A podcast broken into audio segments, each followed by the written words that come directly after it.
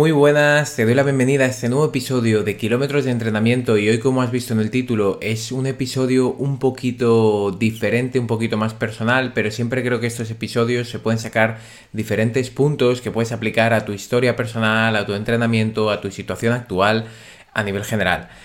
En este caso vamos a hablar de mi proceso con la fascitis plantar, que es una lesión bastante compleja. Si la has sufrido estoy seguro de que lo sabes, de que es una lesión de la cual es difícil de salir, que las sensaciones son bastante raras y por eso quiero hablar de esta lesión, mi historia con ella y también pues que tengas una pequeña idea de cómo poder gestionar esa frustración que tenemos cuando estamos lesionados y también asumir que los plazos de recuperación pueden ser más largos de lo que nuestra cabeza piensa y que muchas veces estos plazos de recuperación tan largos nos llevan a pensar que a lo mejor no estamos no somos aptos para desarrollar la actividad de correr o mm, es algo o nos llevan a culparnos en exceso acerca de lo que estamos haciendo, a intentar cambiar muchas cosas del entrenamiento a la vez que tampoco va a tener mucho sentido y a no ser objetivos con nuestro proceso de entrenamiento o los errores que hemos podido cometer que nos hayan llevado a esta lesión.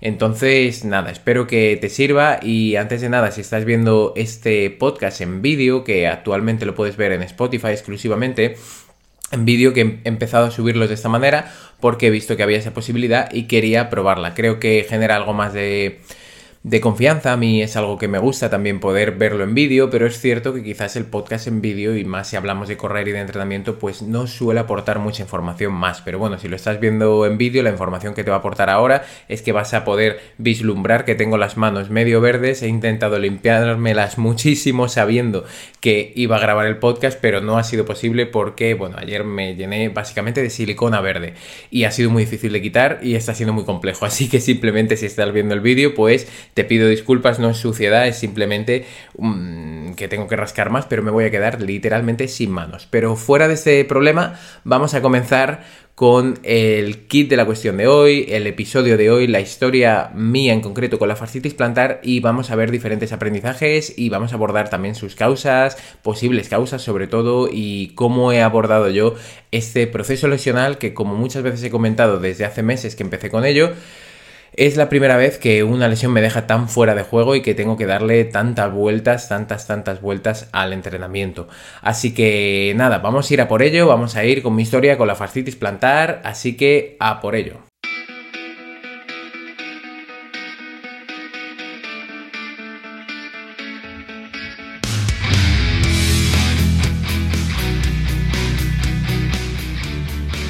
Te doy la bienvenida a Kilómetros de Entrenamiento, un podcast que te llevará a la línea de meta dando respuesta a tus principales dudas sobre entrenamiento de carrera, fuerza, nutrición, descanso y mucho más.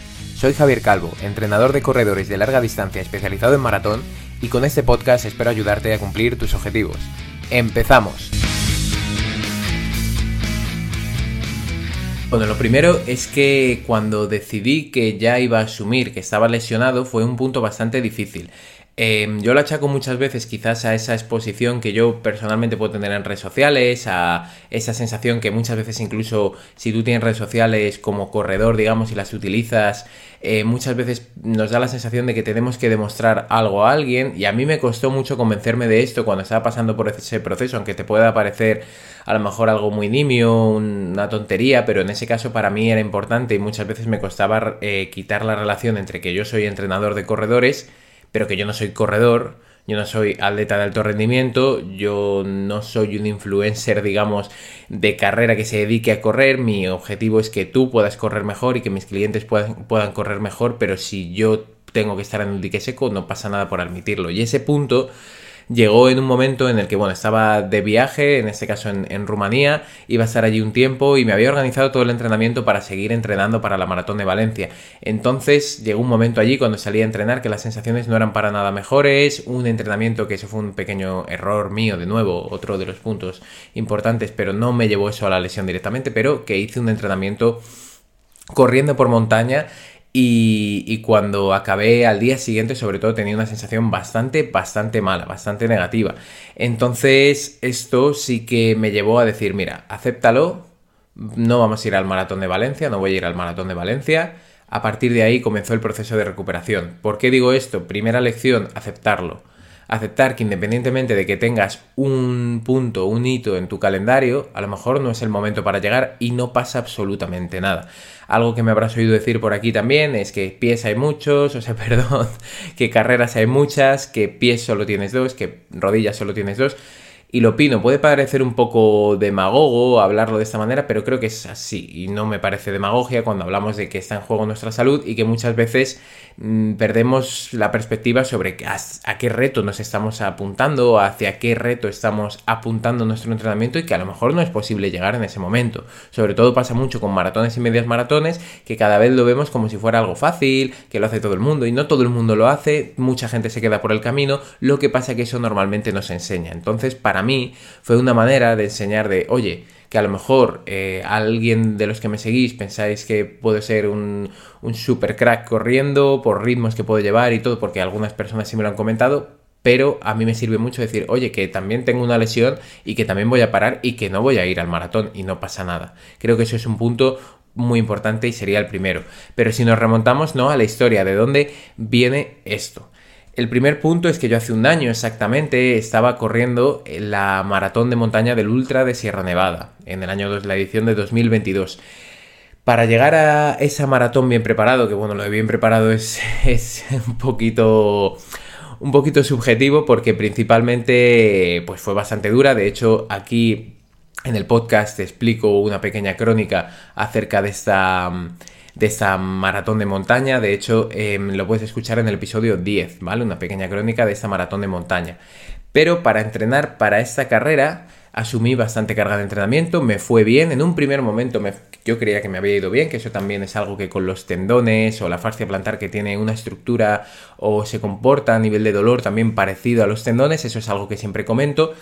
Eh, yo pensaba que todo había ido bien. ¿Qué ocurre? Que al meter mucho entrenamiento en montaña estás introduciendo mucho entrenamiento en terreno regular. ¿Qué ocurre también? Que al introducir mucho entrenamiento en montaña, una persona como yo que venía puramente del asfalto, o de caminos, de terrenos mixtos, pero no montaña como tal, subidas, bajadas, no venía de esa parte, ocurrió que eh, también introduces mucho entrenamiento en bajadas. Hay una. Mm, tu cuerpo tiene que asumir desaceleraciones muy grandes en el momento en el que estás siempre descendiendo.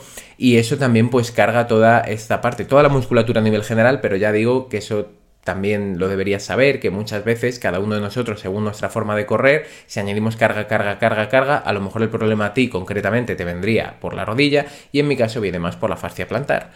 Entonces, tras ese proceso de preparación fue cuando llegué al Ultra de Sierra Nevada, todo fue muy bien, fue muy duro, pero fue bastante bien y acabé. Ahí, tanto mi pareja que corrió la media maratón del Ultra de Sierra Nevada como yo, pues teníamos programado un viaje y en este caso pues era una zona bastante paradisiaca y que íbamos a estar casi descalzos todo el día, un viaje muy largo y entonces nos embarcamos en un viaje de alrededor de un día entero, no en avión, pero haciendo diferentes escalas y al final si echas cuenta salía, salían como 24 o 30 horas de viaje para llegar a destino. Una vez llegamos a destino súper cansados y empezaban unos 9 días aproximadamente, 9 noches en las cuales estuvimos eh, muy mm, tranquilos, con mucho relax, nos vino muy bien tras acabar esa media maratón y la maratón respectivamente, pero mm, lo que no hice bien fue una descarga correcta. Esto también otro punto de aprendizaje importante. Si vas a asumir uno de los mayores impactos en tu vida, que en muchos de vuestros casos suele ser un maratón, tienes que programar también la recuperación. Escucho a muchas personas que quieren directamente en cuanto acaban el maratón pues terminar, sobre todo a lo mejor personas que entran conmigo que dicen, vale, yo he hecho el cálculo, llego hasta el maratón y a partir de ahí ya nos contactamos en otro momento, que por mí cada uno que lo gestione como quiera, pero esa parte posterior al maratón también tiene un riesgo alto de hacer las cosas mal y que esas cosas mal nos lleven a lesiones de forma posterior, que es lo que hice yo. Em, yo siempre pongo esta excusa para mí en casa de herrero, cuchillo de palo. Las personas que entrenan conmigo no habrían hecho esto que hice yo, pero yo sí lo hice. Y fue irme allí, no hacer ningún tipo de recuperación activa, no meter casi ningún tipo de actividad sin impacto, ir mucho tiempo descalzo, que para la fascia y para la estructura a nivel general en esos momentos no venía nada bien, y introducir incluso eh, actividades con aletas, que es algo que genera bastante tensión en la zona. Y bueno, ahí la verdad que tampoco he de decir que no tenía demasiados problemas, o sea que, realmente ahí no se produjo ese dolor en la fascia, pero continuamos, ¿no? ¿De dónde, de dónde puede venir? Pues a partir de ahí, bueno, estamos hablando ya que se abre un proceso desde abril aproximadamente, el 15 de abril aproximadamente, hasta julio, que es cuando volvemos a irnos de vacaciones, ¿vale? Nos fuimos más o menos por Semana Santa y luego en julio, en verano, de nuevo vacaciones. En ese periodo yo decidí hacer otra cosa que no es muy útil y que no la recomiendo, que fue centrarme muchísimo en el entrenamiento de fuerza. Fíjate, para que yo no recomiende que te, que te centres muchísimo en el entrenamiento de fuerza, imagínate, pero yo pasé de entrenar dos veces a la semana fuerza aproximadamente a pasar a entrenar cinco, con una rutina muy enfocada en lo estético, porque lo que quería conseguir era tener un cuerpo más vistoso, digámoslo de alguna manera, o más cercano a los cánones.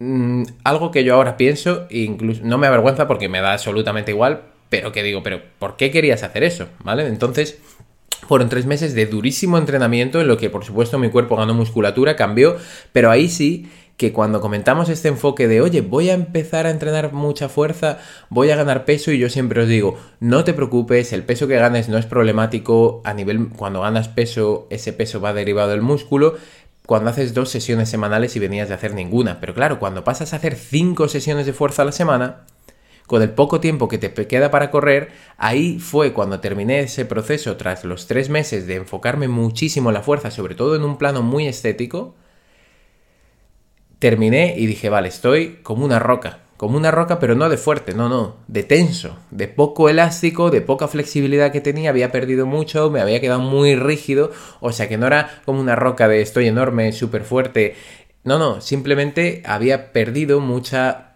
movilidad, mucha flexibilidad derivado de ese entrenamiento de fuerza. Así que cuidado que como veis todo en exceso, tanto la carrera como la fuerza, como cualquier otra cosa, mm, puede ir en detrimento de nuestros objetivos principales, que es lo que yo perdí el foco. Si yo el foco lo tengo en correr y quiero correr más kilómetros y correr maratones, que es lo que más me gusta, a dónde voy haciendo durante tres meses cinco sesiones de fuerza semanales. De verdad que lo digo así porque mm, lo cumplí todo. O sea, hice un plan que cumplí todo y, yo suelo cumplir bastante los entrenamientos, pero como que nunca me había visto tan motivado de cara al entrenamiento de fuerza. Y eso que es algo que me gusta, pero nunca tanto.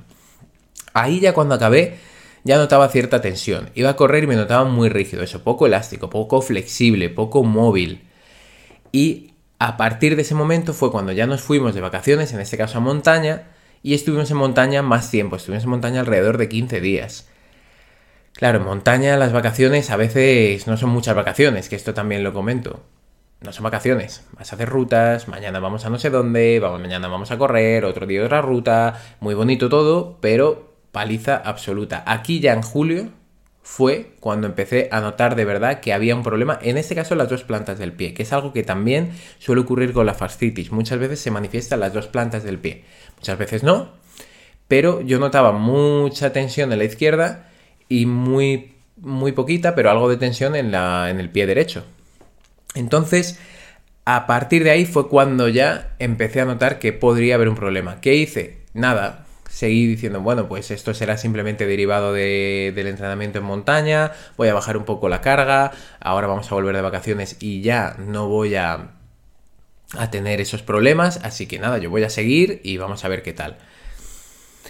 Cuando ya llegué en septiembre sabía que tenía el dorsal para la maratón de Valencia del año 2022, del año pasado, y dije, bueno, pues voy a seguir entrenando, voy a centrarme en este entrenamiento y seguimos, sin ningún tipo de trabajo enfocado en esa movilidad, en esa ganancia de flexibilidad, que en ese caso, en, en ese momento para mí habría sido muy muy importante. Entonces a partir de ahí, de agosto, septiembre, yo volví a retomar el ritmo de entrenamientos que debería tener para poder correr un maratón bien en diciembre, en este caso el primeros de diciembre, que ya sabemos que es el maratón de Valencia.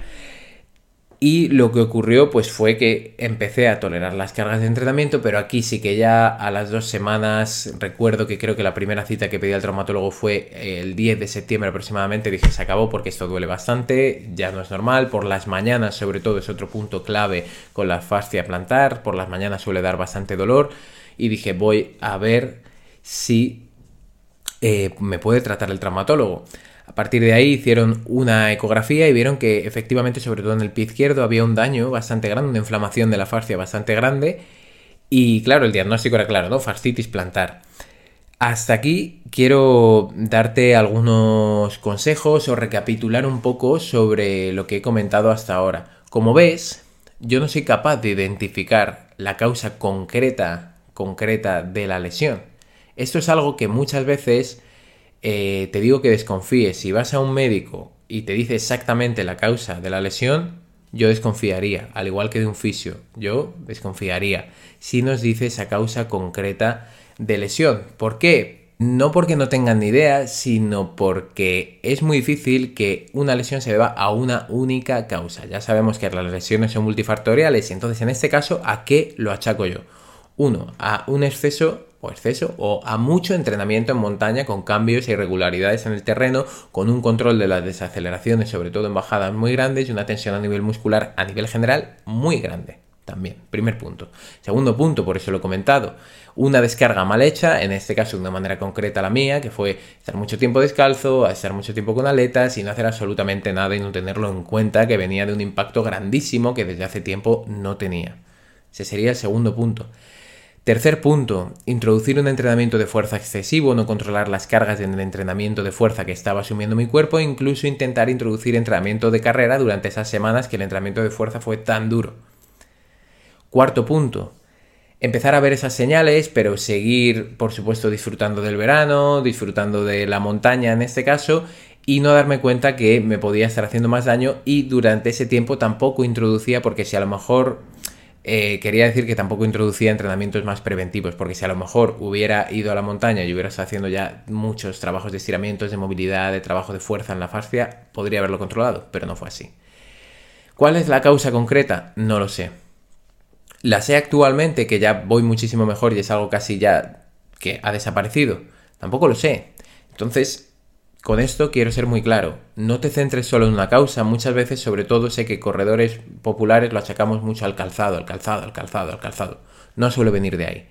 Las principales lesiones no suelen venir exclusivamente del calzado. Y con esto, aquí antes de continuar con cómo he ido afrontando y cómo he podido recuperarme, sí te querría decir que tengo una masterclass muy enfocada en estos puntos. Una clase gratuita en la que el foco es que puedas aprender a volver a correr sin dolor para personas que tenéis lesiones y en la que explico tanto la metodología que utilizamos nosotros para trabajar con las personas que tenéis una lesión y para poder volver a correr sin dolor, y también te explico todos estos puntos de cómo deberíamos abordar las lesiones, sobre todo si se han producido en el campo del entrenamiento, que es lo que suele ocurrir, si se han producido entrenando. Entonces, para ello simplemente en la descripción del episodio tienes un enlace donde vas a poder registrarte en esta clase gratuita, vas a poder verla y que espero que, por supuesto, pues sigas aplicando cosas en tu entrenamiento. Así que continuamos. Una vez ya tenía esa lesión, empecé a hacer diferentes tratamientos, desde ondas de choque, que a lo mejor lo conocéis, no funcionó, desde diferentes tratamientos en clínicas de fisioterapia, pues tipo ultrasonidos, y no funcionó. Yo sé que es cierto que hay muchas veces que la carga de entrenamiento en este caso deberíamos mantenerla. ¿Qué pasó? Que yo pensaba en mi cabeza, pues era lo que quería, yo lo que yo quiero no tiene por qué ocurrir, y eso con lesiones también es importante saberlo, que es yo pensaba que a la vez que me estaba, estaba recibiendo un tratamiento iba a poder entrenar tranquilamente para un ritmo o para un nivel de maratón y me iba a curar. ¿Qué ocurrió? Que por supuesto no. Los últimos kilómetros que corrí antes de de decir un momento y ya irme a, este, a Rumanía durante ese tiempo y ahí darme cuenta de que efectivamente no. Antes de irme a Rumanía dije, bueno, por si acaso allí no puedo entrenar, voy a hacer 28 kilómetros, que es una tirada larga para maratón. Claro, la fascia responde, la fascia te da lo que quieras, sobre todo mientras esté caliente, es probable que incluso en carrera, muchos que tenéis este tipo de lesiones, sobre todo tendinopatías y todo, que en carrera directamente no duelan. Pero eso no es real. Una vez hice esos 28 kilómetros, ya me fui de viaje, como digo, y fue por supuesto peor. Entonces en ese momento yo no controlé nunca la carga. Otra pregunta, si yo no controlo la carga, ¿puedo echar la culpa a los tratamientos del traumatólogo, a los tratamientos de ondas de choque? ¿Puedo decir que las ondas de choque no funcionan? No, no puedo decir que las ondas de choque no funcionan si yo no fui capaz de controlar la carga y seguí metiendo kilómetros y kilómetros y kilómetros. Me he comprado unas zapatillas nuevas o me he puesto unas plantillas y sigo corriendo lo mismo, sigo sin controlar la carga, ¿puedo decir que realmente las plantillas no funcionan, aunque el dolor siga persistiendo? Yo creo que no, que tenemos que hacer un abordaje un poco más general a nivel de entrenamiento. Una vez pude asumir que tenía esta lesión, fue cuando empezó el proceso real de recuperación. Primer punto, para mí, clave, reducción de la carga punto clave. Ese lo, he cumplido bastante bien. Ya van a pasar casi 14 semanas desde que dije, oye, un momento, vamos a parar y vamos a hacer las cosas bien de una vez. Y entonces, ¿qué reducción de la carga? Por ponerte un ejemplo, yo estaba corriendo unas cuatro veces a la semana, empecé a correr dos. Alguna semana pico metía tres veces a la semana. ¿Es un desastre? No, simplemente es lo que hay. Hay que asumir que es una fase diferente, que es la fase en la que me tengo que recuperar de esta lesión y no es ningún tipo de desastre, no pasa absolutamente nada y hay que asumirlo y punto. ¿Qué puedes hacer también, o que podría haber hecho yo y lo hice en algunas semanas? Introducir actividad sin impacto. Yo lo hice en cinta elíptica, tú lo puedes hacer en bicicleta, no pasa nada. Si ves que eso igualmente te sigue generando tensión, no nos volvamos locos, porque la bicicleta no es gratis. La bicicleta también es carga de entrenamiento. La elíptica también es carga de entrenamiento, no se puede meter el entrenamiento cruzado por defecto, que es a veces lo que se da a entender, es decir, no, si haces bici puedes meter todo lo que quieras. No, tampoco es así, se puede introducir más entrenamiento de bicicleta, sustitutivo de la carrera, pero no puedes hacer aquí hasta el infinito todas las semanas, porque eso sigue siendo carga de entrenamiento. Una vez pude controlar esa carga de entrenamiento, introduje sobre todo ejercicios de movilidad y estiramientos de la zona porque como te he dicho estaba o notaba una excesiva rigidez sobre todo en, la parte posterior a nivel de musculatura posterior desde glúteos, isquiosurales, gemelos, sóleos, fascia plantar y liberando toda esa zona tanto con foam roller como con estiramientos estáticos de toda la vida que muchas veces se demonizan pero no es cierto que no sirvan para mejorar nuestra flexibilidad sí que van a servir, entonces digo, pues voy por esa vía y fue algo que me fue también bastante mejor.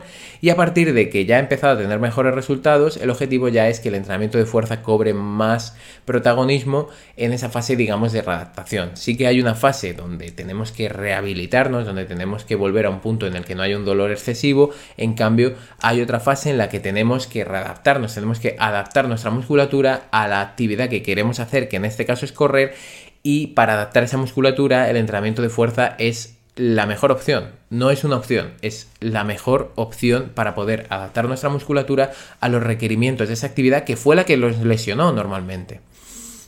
Así que fui adaptando el entrenamiento de fuerza, siempre hago esta distinción y es algo que en esta masterclass gratuita creo que se ve muy claro, que hago la distinción entre digamos, la parte mm, quizás más eh, centrada en, vale, yo tengo que recuperarme y recuperar algo de sensaciones, ahí el entrenamiento de fuerza puede realizarse y puede ayudar, pero no siempre va a ser el principal factor.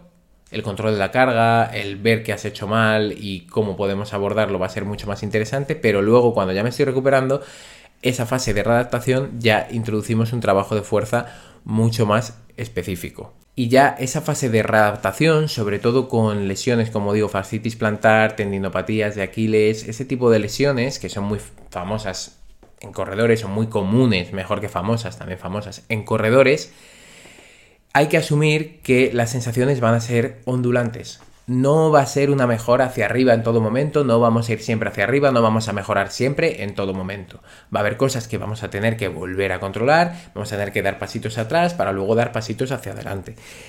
Otra cosa que hay que asumir, por favor, este punto, no siempre la mejora va a ser lineal, hacia adelante, siempre a mejor, siempre a mejor, siempre a mejor. No siempre tiene por qué ser así. Muy importante que asumamos también este factor de verdad clave, y lo digo y soy muy insistente con eso, porque si no lo asumimos, vamos a tener problemas, sobre todo a nivel de frustración. ¿Por qué digo esto? Con fascia plantar, con tendinopatía de, aquí, de Aquiles te doy ejemplos claros. Cuando tú corres mucho tiempo e introduces muchas sesiones de, de carrera, es probable que incluso tengas una sensación de que la fascia plantar se habitúa y va mejor. Y efectivamente es que es así. ¿Por qué? Porque introduces sesiones de carrera, hay un proceso que se libera en esa zona, llega más flujo sanguíneo que se libera en esa zona ¿no? de la fascia porque está funcionando y muchas veces esas semanas en las que corremos más la fascia como que nos da la sensación de que duele menos. Es algo parecido o lo contrario a lo que ocurre por es ¿por qué te duele por las mañanas? porque realmente el flujo sanguíneo se ha restringido mucho hasta que la sangre puede llegar a la zona a enviar, digamos, y transportar todos esos nutrientes cuando te levantas por la mañana y pisas por primera vez hasta que eso se acostumbra y se calienta, cuesta mucho, es muy duro. Pues esto sería algo similar a nivel macro en las semanas en las que tú has dejado, por ejemplo, de entrenar un poco. ¿Vale? Entonces en esas semanas dices, pero si estoy dejando de correr, ¿por qué me duele más? Vale, puede ocurrir, pero es importante siempre tener la referencia de semanas atrás. No podemos analizar el avance en una tendinopatía de Aquiles, en un síndrome de cintilla tibial, en una fascitis plantar. No podemos analizar el avance de un día para otro. Tenemos como mínimo que analizar ese avance de tres semanas en tres semanas, de cuatro semanas, de un mes en un mes. Tenemos que pensar, oye, hace un mes cómo estaba mejor, vale, pues seguimos por el mismo camino, seguimos haciéndolo. Son lesiones muy largas. Fíjate que yo estoy hablando de que ese punto de parón lo tuve en noviembre. Estamos hablando de noviembre, diciembre, enero, febrero y ya en marzo fue cuando empecé a tener unas sensaciones muy buenas. Como mínimo cuatro meses más los meses anteriores que eso venía de hace un año.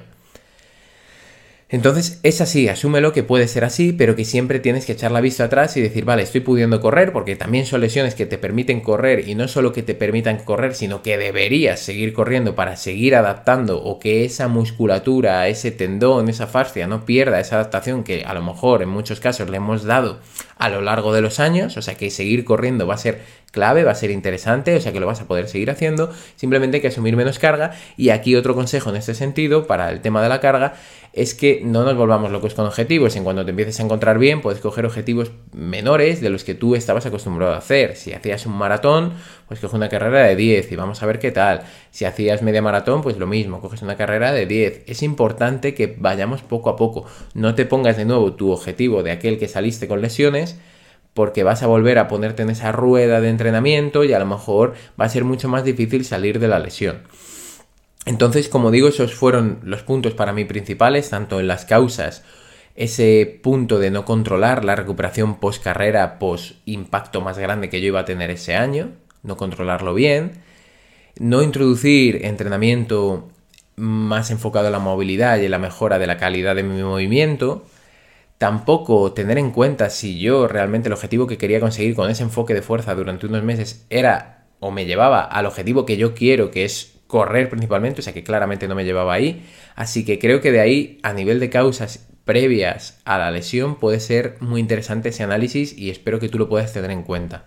A posteriori, primero, clave, asumir que eso ha ocurrido, que es así y que no puede mi lesión estar sujeta a ningún calendario, a ninguna carrera, a ningún evento. Tenemos que asumirlo. Otra cosa es que tengamos el dorsal de aquí a nueve meses, esto ocurra ahora, y digas, vale, voy a intentar controlarlo y luego ya hago la preparación específica de esta carrera que puede ser, por ejemplo, un maratón.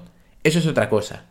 Pero si quedan cuatro meses para un maratón y esto está ocurriendo durante la preparación, o bajamos la carga y asumimos que a lo mejor a ese maratón no podemos ir, o como intentemos eh, llegar, llegar, llegar, llegar de esa manera, normalmente una lesión como una fascitis plantar, una tendinopatía de Aquiles, un síndrome de tibial no mejora porque le añadamos más y más y más y más carga, sino que pasa la mejoría por controlar la carga de entrenamiento. Ese sería uno de los primeros puntos, asumir que estamos lesionados, asumir que es otra fase y asumir que en esa fase vamos a tener que trabajar de manera diferente a lo que veníamos haciendo porque lo que veníamos haciendo nos ha lesionado. A partir de ahí, introducir también conocer que estamos en esa fase de lesión, pero tenemos que introducir diferentes ejercicios y diferentes propuestas según el punto que nos encontremos a nivel de dolor. En la mayoría de lesiones en corredores tienes que tener en cuenta también que parar de correr a cero no siempre es la mejor opción, no siempre, sobre todo en lesiones más de tipo tendinoso. Y por último, tener en cuenta que el entrenamiento de fuerza va, a ser clave, pero que ningún entrenamiento, ninguno, ninguno, es bueno en exceso. Ninguno. No es bueno entrenar fuerza al fallo, o sea, no al fallo de repeticiones, de o pesos, sino al fallo de voy a hacer todos los días entrenar fuerza porque he oído que es bueno. Pues no es bueno. Todos los días voy a correr porque he oído que es bueno. Tampoco va a ser bueno todos los días voy a hacer bicicleta. No, el control de la carga siempre va a tener en cuenta las diferentes actividades o debería tener en cuenta todas las actividades que introduzcas. Voy a hacer rutas en montaña, ya bueno, pero si con una fascitis plantar te vas a hacer 30 kilómetros en la montaña, aunque sea caminando, entiende que a lo mejor no es la mejor opción que deberías tomar ahora mismo. Entonces, hasta aquí este análisis de mi historia con la fascitis plantar. Como has visto, mi idea ha sido sobre todo enfocarlo desde un punto de vista en el que tú puedas aplicarlo en tu entrenamiento, en tus molestias, en las molestias que tienes y espero que te haya servido. Al final eh, el abordaje debe ser multifactorial, debemos eh, abordar las causas de manera múltiple, debemos abordar las, em, las estrategias de manera múltiple, pero aquí sí un punto importante también.